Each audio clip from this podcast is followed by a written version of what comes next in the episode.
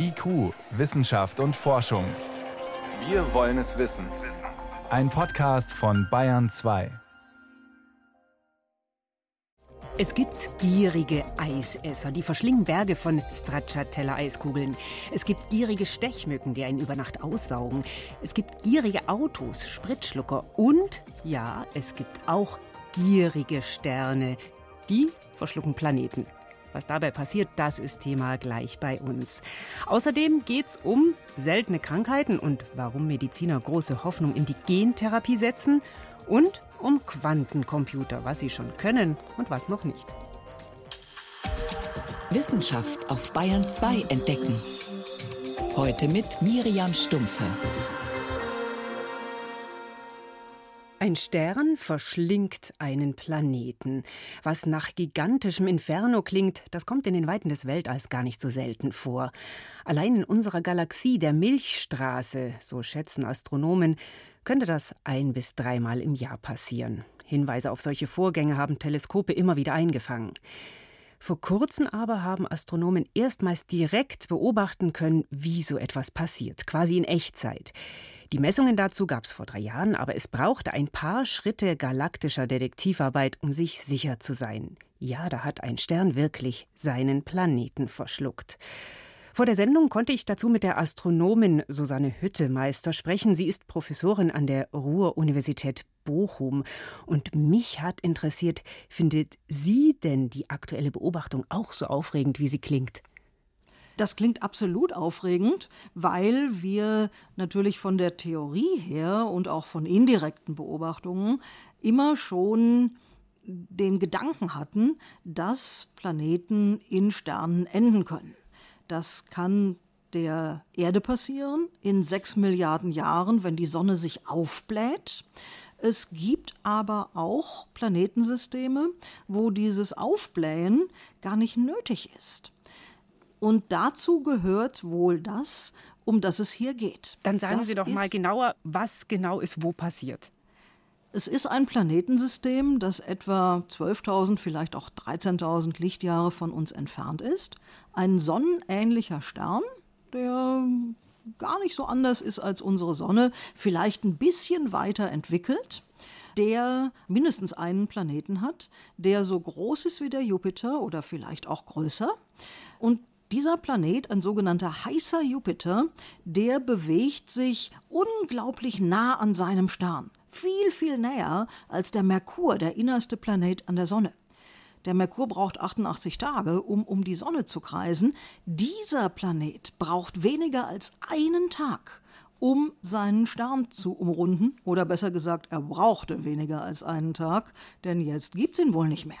Und was hat man an diesem Stern jetzt beobachtet? Dieser Stern ist plötzlich um das ungefähr 25 bis 100-fache, das kommt ein bisschen drauf an, wie weit er wirklich weg ist, heller geworden, als er das vorher war. Also, wenn er vorher ungefähr die Helligkeit der Sonne hatte, hatte er dann für ungefähr 100 Tage eine Helligkeit, die 25 oder vielleicht sogar 100 Mal der Helligkeit der Sonne entsprach, innerhalb von 10 Tagen. Und dann ist er ganz langsam wieder abgefallen, war ein paar Wochen auf so einem Plateau, hat die gesteigerte Helligkeit gehalten und ist dann wieder schwächer geworden. Und deswegen dann die Idee, da ist irgendwas mit dem Stern zusammengegangen, was aber kleiner war? Das war die entscheidende Schlussfolgerung. Das war nur ungefähr ein Tausendstel so hell, wie wenn da jetzt zwei Sterne miteinander verschmolzen wären. Und deswegen und auch weil da sich so eine Hülle mit viel Staub gebildet hat, ist die beste Interpretation, die man hat, dass das, was da mit dem Stern verschmolzen ist, ein sehr, sehr großer Planet war. Wie kann man sich diesen Planet vorstellen? Kann man da noch mehr zu sagen? Ja, kann man. Das ist ein Planet, ja, Masse zwischen der Masse unseres Jupiter und vielleicht der zehnfachen Masse unseres Jupiter. Also ein sehr großer Gasriese, der heißer Jupiter unglaublich nah an seinem Stern umläuft. Die Umlaufperiode, also das Jahr auf diesem Planeten, war wahrscheinlich weniger als ein Tag. Also der rast ganz nah um diesen sonnenähnlichen Stern herum Und da ist dann schon ein bisschen Sternatmosphäre. Modellrechnungen hatten vorher schon ergeben, dass diese Planeten durch Gezeitenkräfte nennt man das, abgebremst werden. Dass die also früher oder später im Stern landen. Also das heißt, dann wäre dieser Jupiter-Riese, dieser heiße Jupiter, wäre irgendwann auch reingestürzt, bevor der, also obwohl der Stern ja, ja. sich nicht aufbläst. Ja, ja, mhm. weil der so extrem nah dran war. Das hatte man aber bisher immer nur modelliert und vermutet. Und jetzt hat man das das erste Mal gesehen. Und jetzt haben die Astronominnen und Astronomen eben mal ein Signal gefunden, das genau das erzählt. Aber eigentlich passiert sowas ja mehrmals im Jahr in der Milchstraße, oder? Genau, das ist die Überlegung, dass es einmal bis ein paar Mal im Jahr in der Milchstraße passiert. Und die Erwartung ist jetzt, dass mit diesem neuen Teleskop, das naja seit 2018 in Betrieb ist, und auch mit dessen Nachfolger, dem Vera-Rubin-Teleskop, das noch zehnmal empfindlicher ist und zehnmal mehr solche Ereignisse wahrscheinlich finden kann, das zwar das erste ist, aber nicht das einzige bleiben wird. Und was lernt man dann aus solchen Beobachtungen? Naja, also man lernt daraus für Systeme dieser Art, Planetensysteme, die diese sogenannten heißen Jupiters beherbergen. Also Riesenplaneten, bei uns ist der Jupiter fünfmal weiter von der Sonne entfernt als die Erde, die in diesem System unglaublich nah am Stern kreisen. Das sind Planeten, die es in manchen Sternsystemen gibt. Im Sonnensystem gibt es sowas nicht. Dass die tatsächlich ja, nicht beliebig lange überleben das, was die Sache natürlich für uns dann interessant macht. Wir sind ein ganz anders gestricktes Sonnensystem. Aber auch bei uns gibt es eben Modellrechnungen, die besagen, dass wenn die Sonne sich aufbläht und hundertmal so groß wird, wie sie heute ist, in sechs Milliarden Jahren, dass dann der Erde tatsächlich was Ähnliches passiert. Der Erde, also nicht dem Jupiter. Nein, dem Jupiter nicht. Der Jupiter wird überleben. Die Planeten, die von der Sonne in sechs Milliarden Jahren etwa geschluckt werden, das sind der Merkur und die Venus, also die Planeten, die näher an der Sonne umlaufen als die Erde und mit ganz hoher Wahrscheinlichkeit, das ist ein bisschen knapp bei der Erde, aber mit ganz hoher Wahrscheinlichkeit eben auch die Erde. Der Mars überlebt schon. Ein Stern hat einen Planeten verschluckt. Das passiert regelmäßig in unserer Galaxie in der Milchstraße. Jetzt haben Astronomen das erstmals beobachtet. Das waren Hintergründe von Professor Susanne Hüttemeister von der Ruhr-Universität Bochum dazu. Vielen Dank, Frau Hüttemeister. Sehr gerne. IQ, Wissenschaft und Forschung gibt es auch im Internet. Als Podcast unter bayern2.de. Seltene Krankheiten. Dem Namen nach möchte man meinen, können das nicht viele sein. Tatsächlich aber gibt es sehr viele seltene Krankheiten und sehr verschiedene. Mal ist es eine Stoffwechselstörung, die zu Schäden an der Leber führt, mal arbeiten Nervenzellen nicht richtig, sodass die Muskeln verkümmern. Es gibt unzählige Krankheitsbilder, etwa 8000 kennt die Medizin inzwischen. Die Diagnosen sind schwierig, Behandlungsmöglichkeiten gibt es wenige, aber es tut sich was. Gerade moderne Ansätze der Gentherapie eröffnen Chancen. Und die waren jetzt auch Thema bei einer Tagung in Tutzing diese Woche, auf der sich deutsche und internationale Forscherinnen und Forscher getroffen haben. Bayern 2 Reporterin Susi Weichselbaumer war dort. Es ist Kaffeepause bei der Konferenz in Tutzing. Trotzdem besprechen Wissenschaftlerinnen, Forscher und Patientenvertreter weiter, was lässt sich tun gegen seltene Krankheiten? Auch Thomas Klopstock ist dabei. Er ist Neurologe am Klinikum der LMU München. Das große Thema für ihn auf der Konferenz, ganz klar, mögliche Gentherapien. Viele von den seltenen Erkrankungen sind eben genetisch bedingt und deswegen ist Gentherapie ein extrem wichtiges Querschnittsthema. Wir haben sehr intensiv diskutiert über die Möglichkeiten, aber auch über die Probleme in der Entwicklung die ist langwierig. Vor zehn Jahren gab es noch so gut wie gar keine Gentherapie und damit wenig Chance auf Heilung oder zumindest Linderung der ungefähr 8000 Erkrankungen, die als selten oder sehr selten gelten.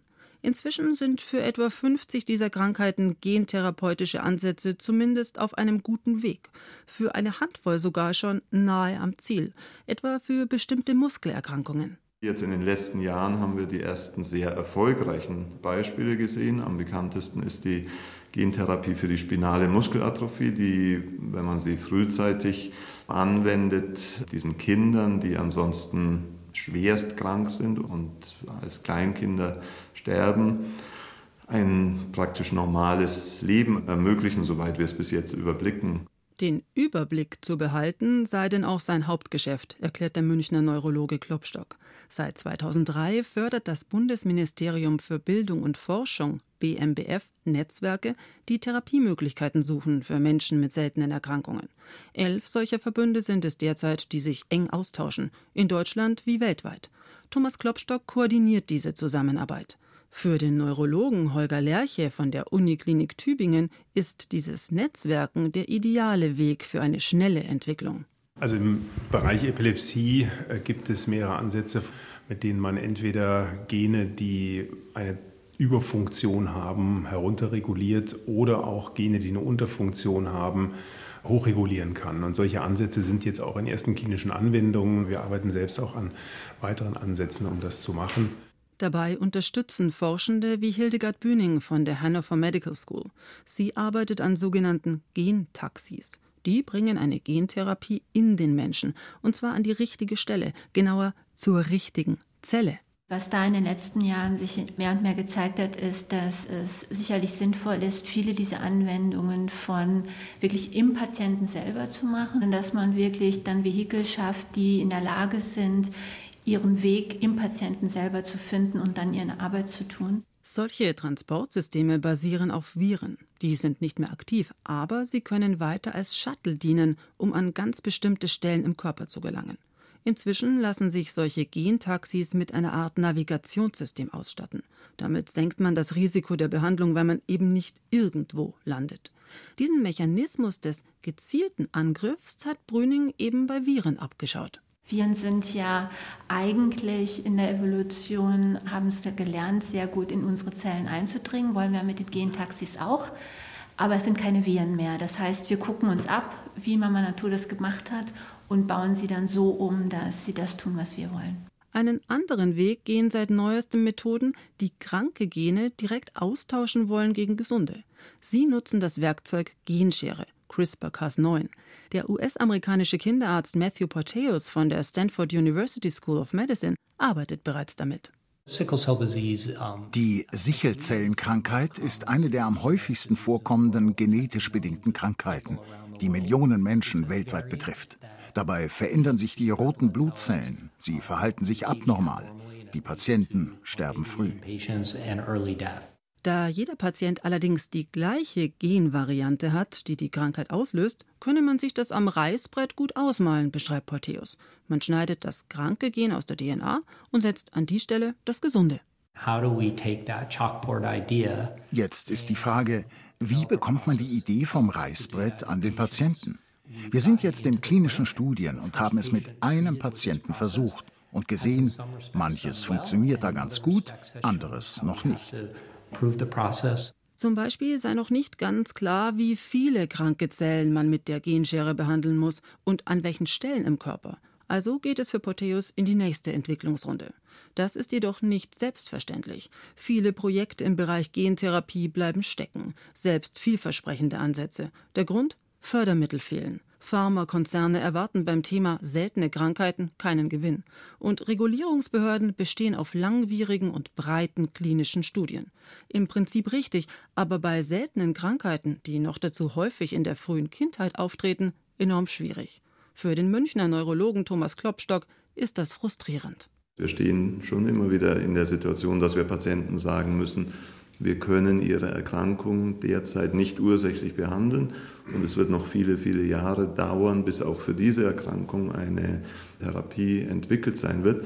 Und für manche Erkrankungen wird das wahrscheinlich auch nie der Fall sein, allein aufgrund dieser Vielzahl von Erkrankungen. Trotzdem rät Eva Stumpe von der Deutschen Gesellschaft für Muskelkranke zum Durchhalten, auch wenn es dauert. Ich bin ja Patientenvertreterin im Bereich der spinalen Muskelatrophie und bei uns ist ja schon ganz, ganz viel vorangekommen. Wir haben schon drei Therapien äh, für die Patienten verfügbar. Aber natürlich wünsche ich mir für die vielen anderen seltenen Erkrankungen auch, dass bald möglichst eine Therapie und am besten eine einmalige Therapie zur Verfügung steht. Deshalb geht es bei der Konferenz in Tutzing nach einer kurzen Kaffee- und Kekspause auch direkt weiter. Nur keine Zeit verlieren beim Kampf gegen seltene Erkrankungen. Neue Ansätze gegen seltene Krankheiten. Susi Weichselbaumer berichtete. Sie hören Bayern 2, es ist 20 nach 6. Bayern 2. Wissenschaft schnell erzählt. Dazu ist mein Kollege Johannes Rostäuscher im Studio und er hat Neuigkeiten mitgebracht zum Thema Alzheimer. Da gibt es ein neues Medikament, wobei, wenn man die Meldung hört, man hört es in letzter Zeit öfters. Ist ein bisschen verwirrend. Ja, im Januar ist zuletzt eins zugelassen worden, tatsächlich das erste. Und jetzt könnte ein neues, zweites kurz vor der Zulassung stehen. Die in der letzten klinischen Phase, die da immer nötig ist, hat es recht gute Ergebnisse gezeigt, zumindest was die Wirkung ange angeht. Also in einer Studie, die schon ja, viele Versuchspersonen äh, beinhaltet. In dem Fall waren es 1700 Teilnehmer zwischen 60 und 85, alle mit beginnender Demenz, ein paar auch schon mit fortgeschrittener Demenz. Die hat man 18 Monate lang beobachtet und bei denen hat sich dann ergeben, in diesen 18 Monaten hatten die 35 Prozent weniger Einschränkungen, also Symptome und so Einschränkungen durch Alzheimer gezeigt als die Kontrollgruppe, die eben ein Placebo bekommen hat. Mhm. Und das ist auch mehr als das Medikament, von dem wir vorher geredet haben, also das im Januar schon zugelassen worden ist. Das wirkt ganz ähnlich, aber da war dieser Wert 27 Prozent. Also 27 und jetzt ist er 35 Prozent. Und damals war schon die Euphorie bei etlichen Alzheimer-Forschern eigentlich schon recht groß, dass man jetzt überhaupt was hat, was wirkt. Und ist jetzt die Euphorie noch größer? Äh, ja und nein, weil das neue Medikament hat offenbar deutlich mehr Nebenwirkungen. Es geht da oft um Gehirnschwellungen und auch Blutungen und die sind offenbar stärker als beim anderen und es hat auch tatsächlich in dieser Gruppe zwei Todesfälle gegeben. Das ist natürlich heftig. Wird es dann trotzdem zugelassen? Ist nicht sicher, aber man muss es so hart sagen, bei sehr schweren Krankheiten nimmt man manchmal halt auch schwere Nebenwirkungen in Einzelfällen in Kauf, wenn man gleichzeitig einer sehr großen Zahl von Patienten helfen kann. Und es ist noch ein anderer Aspekt. Es hat zweimal hintereinander ein Medikament gezeigt, dass man gegen diese Plaques, diese Amyloid-Ablagerungen, die höchstwahrscheinlich Alzheimer verursachen, erfolgreich vorgehen kann. Also, dass vereinfacht gesagt hier was vorwärts geht. Mhm, also die Forschung ist auf dem richtigen Pfad offenbar. Wir wechseln zum Wetter. Die Hitzewelle in Spanien, Portugal und in Teilen Nordafrikas. Da war es jetzt vor kurzem wahnsinnig heiß. Ja, wahnsinnig. In Spanien im April waren es knapp 39 Grad, also 20 Grad mehr, als man erwarten sollte. Laut einer internationalen Forschergruppe war das eine 400-Jahres-Hitze rein von der Wahrscheinlichkeit her. Aber von wegen Wahrscheinlichkeit angetrieben von der Klimakatastrophe, war diese Hitze jetzt hundertmal so wahrscheinlich wie ohne. Und dazu passt leider noch diese Meldung. Die Weltmeere waren in den ersten vier Monaten 2023 so warm wie noch nie seit Beginn der Messungen. Im Schnitt 21 Grad. Das ist ungefähr ein Grad mehr als 1985. Die Wissenschaftler sprechen von einem monströsen Effekt. Unsere Klimaanlage läuft gerade warm, heißt es. Also das lässt sich nicht übersehen, wenn man diese Daten sieht, ja. Deswegen jetzt noch eine schöne Meldung. In der Oder werden wieder Störe eingesetzt. Sie sollen angesiedelt werden. Am Montag kommen 2000 junge baltische Störe bei Stützko in der Uckermark ins Wasser. Also in der Oder, wo wir letzten Sommer das riesige Fischsterben hatten. Und deswegen macht man es auch jetzt erst mit einer gewissen Verzögerung. Die sind so zwischen 10 und 60 Zentimeter lang. Die kleinen schauen wahnsinnig putzig aus, so wie so kleine Eidechsen mit Schnäbeln. Und die sollen jetzt Richtung Ostsee wandern und dann irgendwann, wenn sie größer sind, wieder zurück und sich dann wieder in der Oder vermehren, weil das ist das Ziel. Man will eine stabile oder nicht Stör Störpopulation in der Oder wieder ansiedeln. Und die sind dann aber, wenn sie groß sind, nicht mehr so putzig. Bis zu zwei Meter und sogar darüber. Das ist groß. Neue Störe für die Oder. Vielen Dank. Das waren die Meldungen mit Johannes Rostäuscher.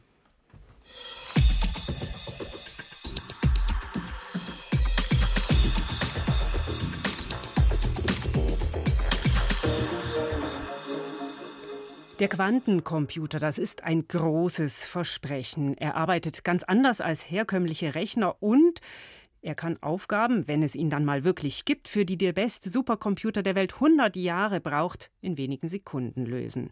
Mit Quantencomputern könnten zum Beispiel extrem genaue Navigationssysteme arbeiten, die minutengenau komplizierte Routen berechnen. Mit Quantencomputern könnte man auch die Suche nach neuen Antibiotika beschleunigen oder man könnte für abhörsichere Verschlüsselung im Internet sorgen. Aber bisher gibt es diese Anwendungen noch nicht, denn noch sind Quantencomputer längst nicht so leistungsfähig, wie er träumt. Es gibt nur ein paar wenige und das sind einfache Experimentiermaschinen in Speziallaboren.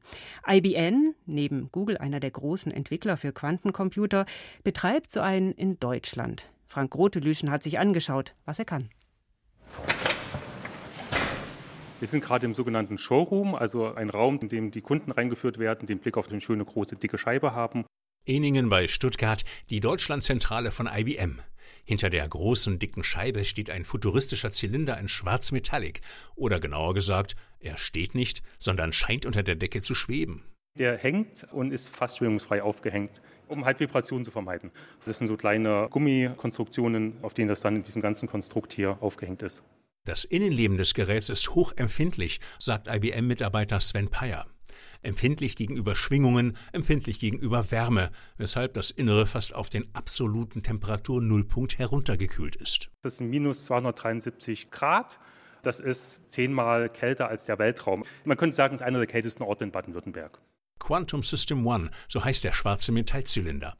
Es ist ein neuer Rechnertyp, ein Computer mit dem Potenzial, schneller zu sein als jeder Superrechner. Das ist der erste Quantenrechner außerhalb der USA, der universell rechnen kann, den wir hier aufgebaut haben. Sein Herz ist ein Chip mit 27 Qubits, so heißen die Recheneinheiten eines Quantencomputers.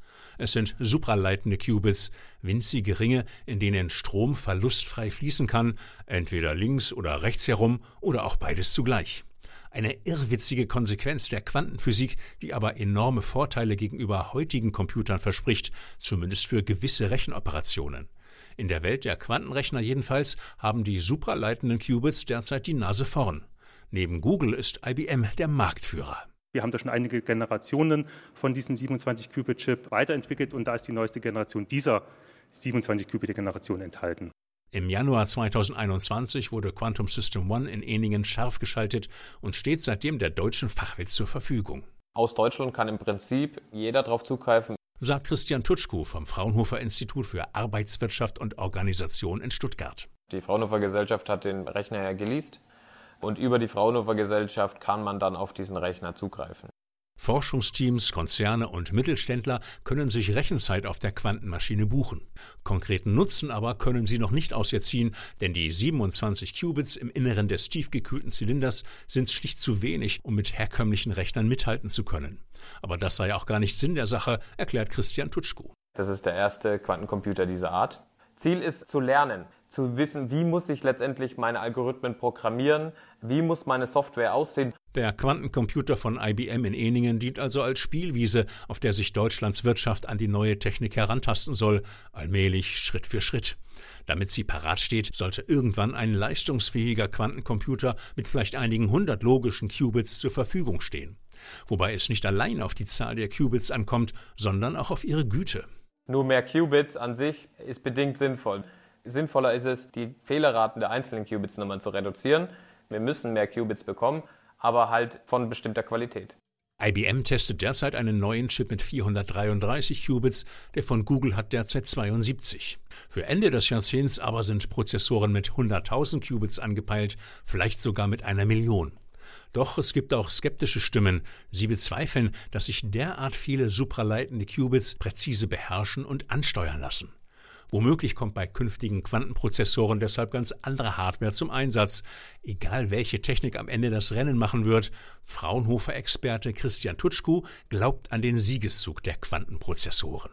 Quantencomputing wird der Gamechanger sein. Es wird in allen Branchen relevant werden.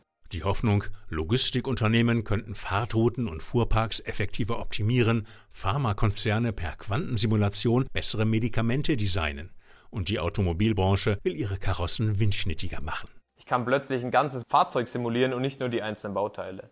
Tutschko gibt sich zufrieden. Die Quantenspielwiese in Eningen wird rege von der Wirtschaft genutzt, getreu dem Motto, wer jetzt nicht einsteigt, könnte später, sollte die neue Technologie tatsächlich durchstarten, den Anschluss verpassen. Der Quantencomputer im württembergischen Eningen, Frank Grotelüschen, hat sich zeigen lassen, was er kann. Für heute war es das erstmal bei uns. Ich bin Miriam Stumpfe.